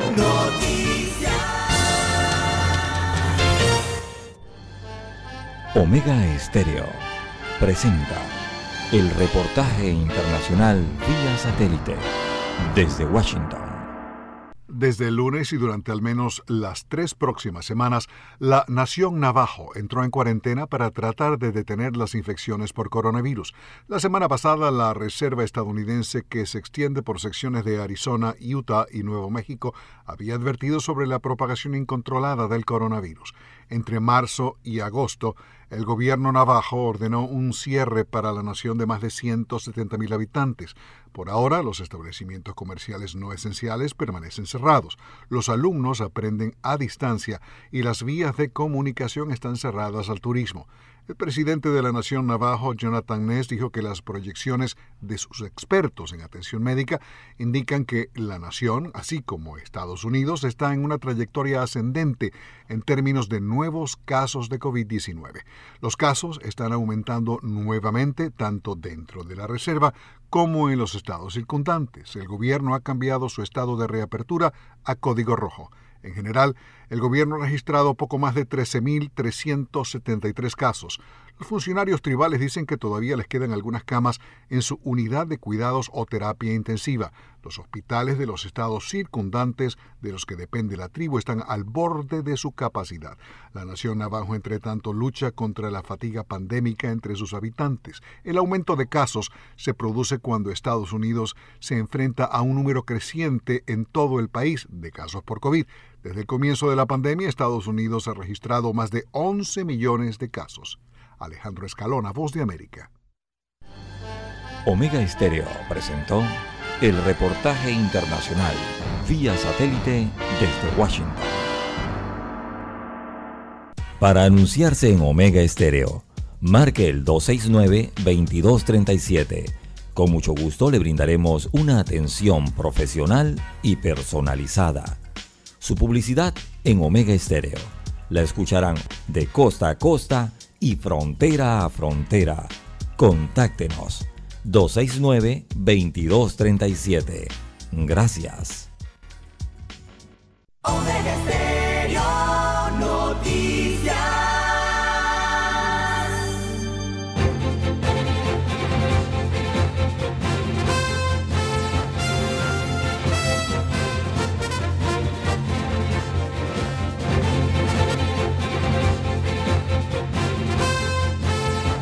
7.24 minutos. ¿Qué más tenemos ya para cerrar, Lara, en la recta final de su noticiero Omega Estéreo, el primero con las últimas?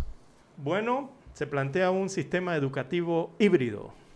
Don Juan de Dios, amigos oyentes, que se ejecutará en Los Santos como un plan piloto. Será para la provincia de Los Santos inicialmente. Ya han seleccionado tres unidades educativas en la provincia de Los Santos que formarán parte de ese plan piloto de docencia presencial que ejecutará el MEDUCA o Ministerio de Educación y que esto eh, permitiría evaluar el retorno eh, por lo menos semipresencial del año 2021 o presencial. En los centros educativos serán el eh, Jovero, el de Pedregal y el de Río Quema, que se ubican allá en la provincia de Los Santos. Allí se realizará este modelo, el cual ha sido coordinado ya con los padres de familia de los estudiantes que asisten a esas escuelas o centros educativos eh, y también con los docentes de la región de la provincia de Los Santos. Así que se ha brindado toda la información, por lo menos a nivel, comunitario en Los Santos, eh, sobre las medidas de bioseguridad que se van a tomar para esas tres escuelas que cuentan eh, con agua permanente y también con la infraestructura necesaria, según los primeros estudios que se han hecho. Así que son escuelas con características estas elegidas eh, para el sistema de educación híbrida, así lo denominan en el Meduca, que son escuelas multigrados con pocos estudiantes, condiciones adecuadas para adoptar el proyecto semipresencial, que evidentemente una de las eh, eh, reglas que se tendrá será el distanciamiento social, por lo menos esos dos metros en los salones de clases. También dicen que hay una baja tasa de contagios en la provincia de Los Santos eh, debido a que los padres en sus hogares eh, enfrentan también diferentes situaciones que impiden que sus hijos eh, puedan recibir clases constantes de manera virtual. Está el tema del acceso al Internet en estas áreas de la provincia de Los Santos. En cuanto a la tasa de contagios, sí es baja, pero en algunos distritos, por ejemplo el de Macaracas ahora, se ha presentado una alta tasa de contagios del COVID-19. Igual está ocurriendo en, la provincia hermana de Herrera. Pero bueno, el plan entonces de estas escuelas híbridas eh, se planea entonces para Tonosí y también Macaracas. Ahí se está planeando también un ambiente eh, sociocultural y de contexto familiar entonces para llevar adelante estos planes. Así que eh, las tres escuelas hasta ahora elegidas para esto serán la del Jovero, eh, Pedregal y Río Quema. allá en la provincia de Los Santos para llevar adelante ese programa o plan piloto de docencia semipresencial o híbrida eh, a partir de los próximos meses. Y es que ese es el gran desafío que hay, don Juan de Dios, y que se plantea ahora. Porque recordemos, hay un miedo al contagio del coronavirus o a no poder evitarlo, y eso está presente en el posible regreso de clases presenciales. No resulta tan fácil hacer esto. eh, una posición la tienen los sectores educativos, eh, nos referimos a los gremios de docentes, otra tiene el Ministerio de Educación y otra posición en cuanto a esto lo tienen los padres eh, de familia. Hay que retornar a la vida, don Juan de Dios, evidentemente eso ocurre así. Muchos estarán divididos en cuanto a la decisión de volver presencialmente, pero para mí que ya es necesario ir pensando en regresar a las clases presenciales poco a poco, ¿no? Eh, para reducir por completo ese tema de la virtualidad que ha traído también eh, sus consecuencias y sus problemas en la educación. Bien, se nos agotó el tiempo, señoras y señores. Daniel Arauz nos acompañó en el tablero de controles y en la mesa informativa les acompañamos. César Lara. Y Juan de Dios Hernández Sanjur, gracias por su atención. Ya viene Infoanálisis.